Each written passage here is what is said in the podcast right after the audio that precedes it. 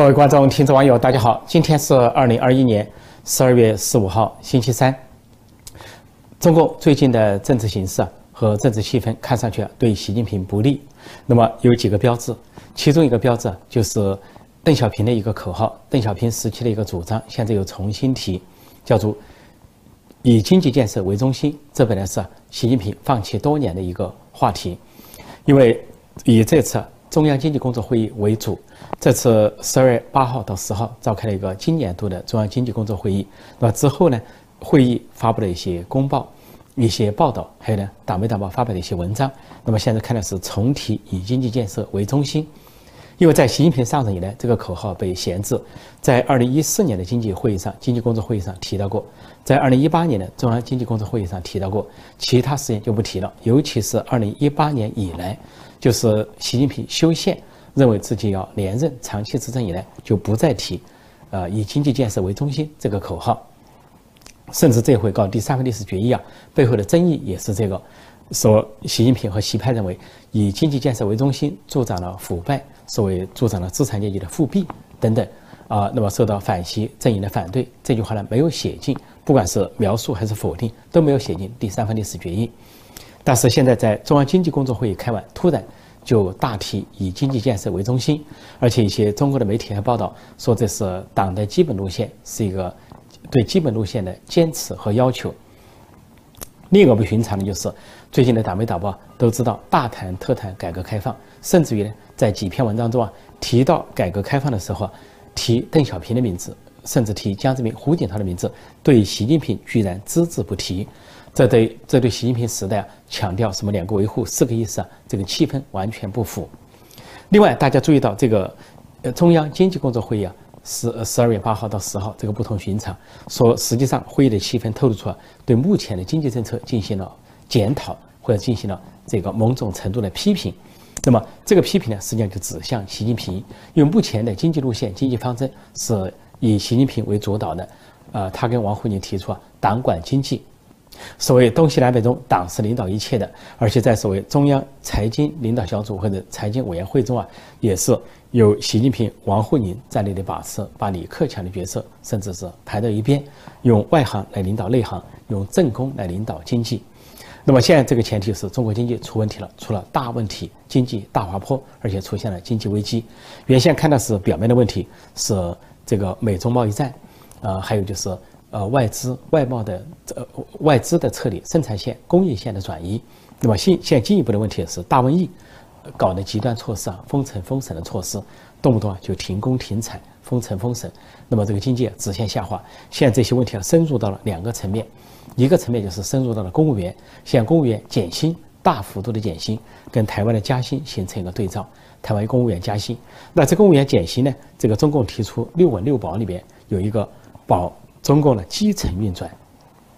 公务员不满，公务员愤怒，甚至公务员被减薪，影响了生计之后啊，就影响了中共的基层运转，不仅影响了基层运转，恐怕是党内都是一片怨声载道，这就直接触及到中共的权力神经，它的政权基础，它的体制的基础，应该说这个支柱发生了动摇。另一个就是粮食出了问题，中国一直都强调民以食为天，而胡温时代还破例的说，千百年来第一次给农民。减免了税负，不用不用交税，不用不用这个有什么苛捐杂税或者是摊派，说是历史性的一个变迁。那么到了习近平时代，啊，号称去年这个时候才号称了全面小康、全面脱贫是个政治目标，必须实现。然后每天倒计时的各省各市在宣布，但仅仅过了一年，不仅呢，很多人是处在贫困中，按李克强说的话。六亿人有一千都在一千元以下的收入，那是属于贫困阶层。而现在居然出现了粮食荒，那习近平在这次经济工作会议上都突然很奇怪的发问说：“那么粮食怎么办？”就说明粮食出了问题，依赖进口，还说是可能要被外国卡脖子。而这个各国呢都收紧了出口，由于大瘟疫的原因，说粮食出了问题，公务员出了问题，中国经济大滑坡，而赖以维系的。外资外贸都出了问题，而中国经济的火车头也出了问题。这个火车头就是香港，习近平亲自砸烂香港，砸毁一国两制，然后导致美国、英国、欧洲啊都取消给香港的特殊待遇，就是特殊的关税地位和一些优惠政策，包括进出口的优惠政策。那香港龙头地位的上市，亚洲四小龙地位的丧失或者东方之珠黯然无光，习近平当首堆其责。而香港那边一直啊引进外资，高达中国总共总外资引进的百分之七十，也就是说这条引进外资的渠道啊，这个黄金水道可以说被切断了，被习近平亲手切断了，就他亲自指挥、亲自部署，砸了香港，所砸了中国经济啊增长的引擎。所以这样的情况下呢，现在统计的中国经济数据非常的不乐观，是。全国三十一个省市自治区，除了上海是上半年报有财政盈余，其他三十个省市自治区全部是财财政亏空、财政亏损，就是地方债台高筑，甚至地方政府啊叫苦连天，说是不能老是通过印钞票、发钞票的方式，这样导致通货膨胀啊恶性循环，后果不堪设想。而这回中央经济工作会议之后啊，还出现了一个奇特的景象，就是一些省市的一把手、二把手不愿意离开北京，而跟北京的一些中央部门呢进行紧急的磋商，要求解决本省的一些困难，包括像这个安徽啊、广西啊、云南、湖南、江西、青海这些省的省委书记、省长都留下来，跟中央一些部委，比如说发改委，或者是科技部，或者是呃环境保护部。或者财政部啊、商务部啊一些相关的部门说紧急磋商，要求呢说是支援这些省的一些情况，尤其是经济情况，显示这些省呢经济情况不看好，而且处于某种严重的危机。经济形势不好，显然对习近平不利。一些呃媒体啊，呃国内的一些网站都含蓄的暗示说，突然重提以经济建设为中心，说这个信号不简单，而且说呢，是因为一段时间以来，说把这个资源浪费在行政上、开会上、会务上，是政治宣传上。实际上暗示的就是什么呢？说这个习近平上任以来呢，似乎又回到了以前抓阶级斗争那个时代、政治挂帅那个时代，动不动要学习习思想。学习啊，这个讲话，那个讲话，这个重要讲话，那个重要讲话，甚至要求政治站队。实际上，习近平就在十九届六中全会，包括第三份决议中，还提出五个不为或者不搞，什么不为票、不为分、不为生产总值啊，不为年龄、不搞海选、海推等等。意思就是什么呢？不在乎评分啊，也不在乎选票，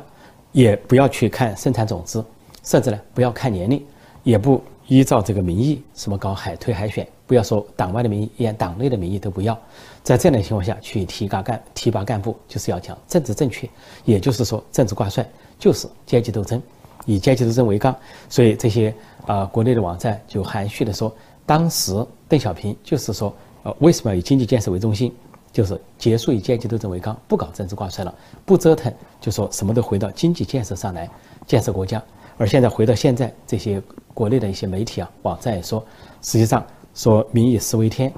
呃，说这个经济建设关系到根本，甚至关系到中国共产党政权的根本。还引用马克思的话，说什么经济基础决定上层建筑，如果经济基础不保，上层建筑也就不保。也就是说，如果经济搞不好，政权都不保。似乎就强烈的暗示习近平走偏了路。说十九届六中全会才刚开完一个月，政治风向就发生了变化。很显然，整个风气啊，朝着不利于习近平的方向发展。实际上，这是一个路线斗争，尤其是经济上的路线斗争。现在看来，在目前阶段分出一个胜负，那就是习近平跟李克强的斗争。李克强击败了习近平，习近平败给了李克强。而习近平的经济路线就是党管经济，就是东西南北中，党是领导一切的。而李克强的经济路线就始终强调改革开放，强调市场主体，强调市场经济。说在六稳六保中，其中有一个保市场主体。外界也注意到，说中共最近开会呢，是出现了罕见的习近平跟李克强名字并列的局面。以前都是特别的突出啊，习近平，然后其他人放到末尾。现在呢，都平行报道说，习近平、李克强都发表了重要讲话。那么近一段时间，似乎党媒党报呢不再搞这种悬殊的报道，就是把习近平和李克强的这个报道的据点拿得太悬殊，甚至于呢，近近几天的气候看来，并不是特别的突出习近平，不像以前那么头版头条到处是习近平的金句或者习近平霸屏，似乎呢稍有收敛。实际上，在民主国家、正常国家，如果经济搞不好，这个领导人绝对不能够连任。而竞选中，谁能够提出一套解救国家经济的这个方略，那个人基本上就会当选。所以，即便在民主国家，经济也都是首先的考虑，外交和其他都在其次。那么在中共过去改革开放四十多年，也都是讲产值很重要，各地的官员要得到提升呢，都是讲当地的产值，甚至于呢。一段时间，地方上的政绩就是地方上的经济产值，但是到了习近平时代，突然强调政治站位，也就政治挂帅，然后说这个其他是次要的，关键是政治上站队才是主要的，向谁看齐是主要的，是否有两个维护、四个意识才是主要的。以至于啊，各地的官员从省部级开始啊，都在躺平，都无所作为，所谓懒政怠政。就是消极怠工，那么除了民间的躺平之外，就是中共党政干部的躺平。这个躺平呢，就是宁愿呢无所作为，要四平八稳，保持自己的安全，因为动辄得救。说不定你正在热火朝天的抓经济、抓生产，突然说你政治上有什么问题，突然就有个选择性反腐，让你一夜之间进入大牢。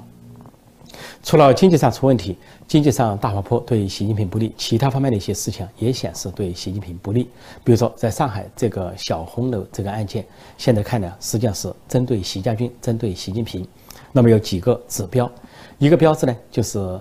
这件事情在今年年初是由财新网做了详细的报道，而财新网都知道，主编是胡舒立，是国家副主席王岐山的亲信心腹。那这个王岐山呢，现在是反西阵营的一员，是习近平的对立面。而胡树立呢，多次表态反习近平，包括在微博上发猪头照、发这个螃蟹照啊，这个说这个不跟猪头进行战略合作，或者说啊，螃蟹大家吃螃蟹是因为憎恨保下庄家、保下国家的意思。而习近平对胡树立也进行了报复。什么把新闻员、把财新网踢出啊，或者说不准私人资本进入媒体啊，让阿里巴巴撤出财新等等。但是财新起了在报道上起了两个作用，对习家军不利。一个是周卓华这个案子，澳门这个新赌王啊，就是洗米花，是财新网首先发难，在一年前就发难，说洗米花们怎么办？所以以致呢，习近平和习家军慌了神，在中纪委再三追究浙江这个赌场地下赌场的情况下。这个习家军呢，通过澳门抢先行动，把洗米花控制在澳门，避免对国内的政治、啊、内地政治形成震荡，就是对习家军不利。这次上海小红楼事件是同样一个性质，